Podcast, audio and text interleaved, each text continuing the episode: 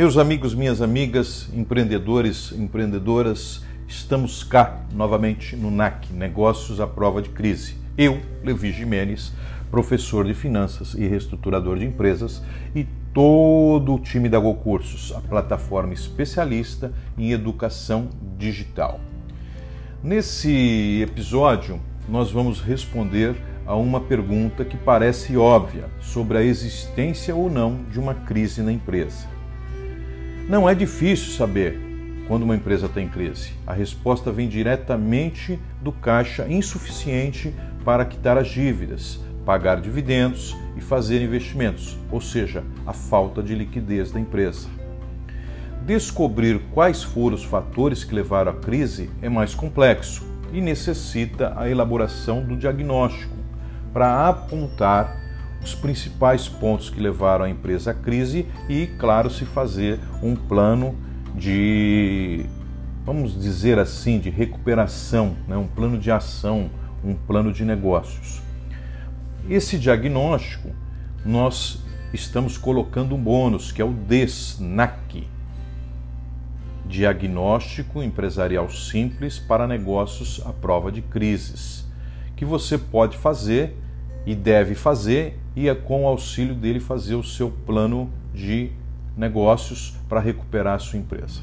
Bom, você vai ver que cada empresa ela apresenta um diagnóstico diferente e muito particular, mas alguns casos são muito comuns, né? como por exemplo o planejamento deficiente na concepção do negócio. Começou errado. Pode ser também ausência ou planejamento financeiro deficiente. Não se fazer um planejamento financeiro ou quando faz, faz meia boca. Não dá para tomar grandes decisões com ele. Investimento sem um plano de negócios bem estruturado. Não pode dar certo, né, gente? Também retiradas de valores incompatíveis com o negócio, descapitalizando a empresa. Gestão pouco profissional aparece sempre e a negação da crise aparece com muita frequência. Bem, a falta de planejamento, principalmente financeiro, o que também inclui lá os investimentos, tá? Investimentos sem um plano de negócios estruturado. Significa que a empresa está fazendo, realizando coisas, mas não sabe para onde vai, nem mesmo como está indo, porque sem o planejamento financeiro não tem informações sobre receitas, custos, despesa e, sobretudo, lucro. Sem lucro, não há como melhorar o capital de giro e fazer geração de caixa. Então, em algum momento, nós vamos ter um problema no futuro. Esse descontrole normalmente leva os gestores a descapitalizar a empresa, retirando valores ou por alabores acima da capacidade da empresa, ou seja, é o próprio dono descapitalizando seu negócio matando a galinha dos ovos de ouro. Muitos de vocês devem estar pensando, né? Ah, não, isso não acontece. E eu vou dizer para você, ocorre com mais frequência do que imaginamos. Nós passamos por muitas empresas com este problema. E eu vou explicar por quê. Porque os empreendedores fazem contas sem números reais, sem informação de fluxo de caixa, sem informações contábeis, e aí incorre no erro de descapitalizar a empresa. A gestão pouco profissional é uma gestão sem números, sem saber da eficiência e produtividade dos funcionários, sem saber sobre as finanças, sem saber até mesmo o potencial do seu time, a capacidade de realização da sua equipe. Normalmente as empresas mal geridas não batem metas, isso quando tem metas. Metas normalmente tem metas, elas não são claras, não tem um plano para bater as metas, ou as metas são insuficientes para gerar resultados operacionais. Positivos, é claro, porque gerar resultado negativo só piora o problema. Porque sem um planejamento financeiro, esses números não têm como ser conhecidos. E aí, por acreditarem nessas coisas, nesses números que, nos números que não são reais, estão só cabe, na cabeça dos cálculos deles, os empreendedores, empresários negam a crise. E esse é um grande fator de derrocada das empresas. Já falei outras vezes aqui.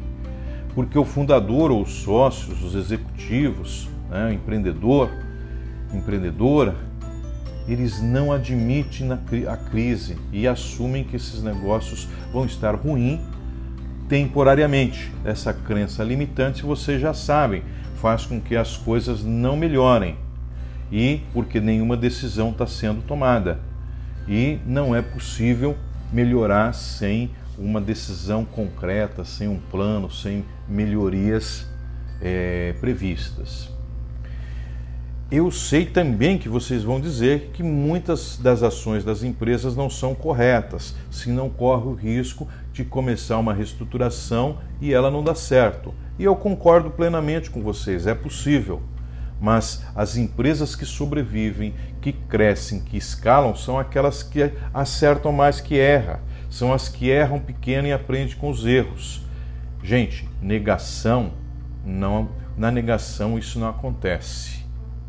Como é que você vai recuperar a empresa se você está acreditando que vai aparecer um sócio e, e ajudar você a, re, a, reestruturar a sua empresa, vai botar dinheiro novo? Por que, que alguém botaria dinheiro novo num negócio ruim? Eles não fazem essa pergunta.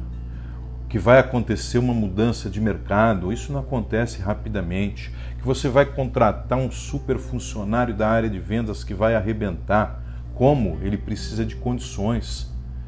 Então, é tudo esperança, é tudo. É, são esperança no, em um barco que está afundando em águas profundas, ou seja, é difícil, né? Então, minhas amigas e meus amigos, isto acontece porque nós gestores, nós empreendedores, somos empreendedoras, né? somos muito ligados ao nosso negócio. E aí precisa tomar decisões difíceis. E se essas decisões difíceis não são tomadas, está se tomando decisões paliativas. Decisões paliativas dão resultados aquém do esperado, daquilo que é necessário e não resolvem o problema. Agora, a psicanálise nos ajuda a entender a inércia desses gestores, né? Freud explica que a negação é um mecanismo da mente humana para proteger da dor e do fracasso. Busca nos afastar dos assuntos complicados e esconder verdades desconfortáveis. Bom, essa também pode ser a chamada síndrome de Kodak. Né? Kodak era uma empresa centenária, fabricante de filmes e máquinas fotográficas. Pediu a falência em 2012 após a fotografia digital dominar completamente o mercado com os celulares e smartphones. O ruim, gente, é que a empresa negou que a fotografia digital fosse uma ameaça e não reagiu a tempo. E a invenção surgiu lá dentro.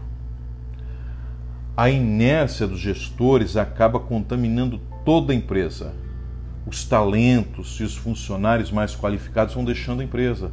Os bons funcionários não sabem o que fazer e a grande maioria fica esperando garantir os salários o maior tempo possível. A consequência é a redução da produtividade, aumento do absenteísmo e os denominados custos ocultos, que são aqueles que ocorrem, mas estão contabilizados, camuflados com outros nomes. Como é que está a sua empresa? Está passando por isso? Você está reconhecendo alguma coisa que eu estou falando aqui? Alguns sim, outros não.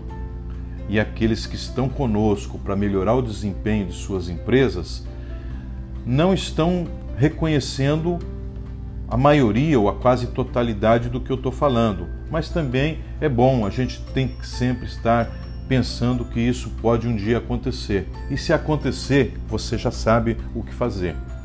Bom, claro que quanto mais tempo vai se passando, mais vai deteriorando a, a empresa, mais vai deteriorando as finanças.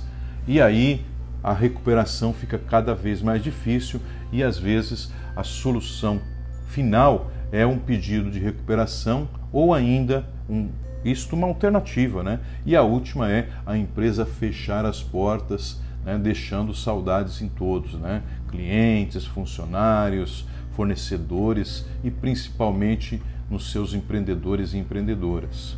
Bem, eu não poderia deixar de dizer que quanto mais rápido os empresários assumirem que tem problema, buscarem ajudas, maior é a chance da empresa continuar viva, se recuperar, voltar a crescer e escalonar. Parece óbvio, mas às vezes não é. E eu, fechando o dia, agradeço muito você ter ouvido o nosso podcast. Nos siga na sua plataforma de streaming favorito ou plataforma de streaming favorita, você pode ter mais do que uma, né? Nós temos muito conteúdo para você e nós queremos sim, queremos e muito que você mude os resultados da empresa, que você decole ou que você recupere a sua empresa de crise. Meu muito obrigado e até o próximo podcast.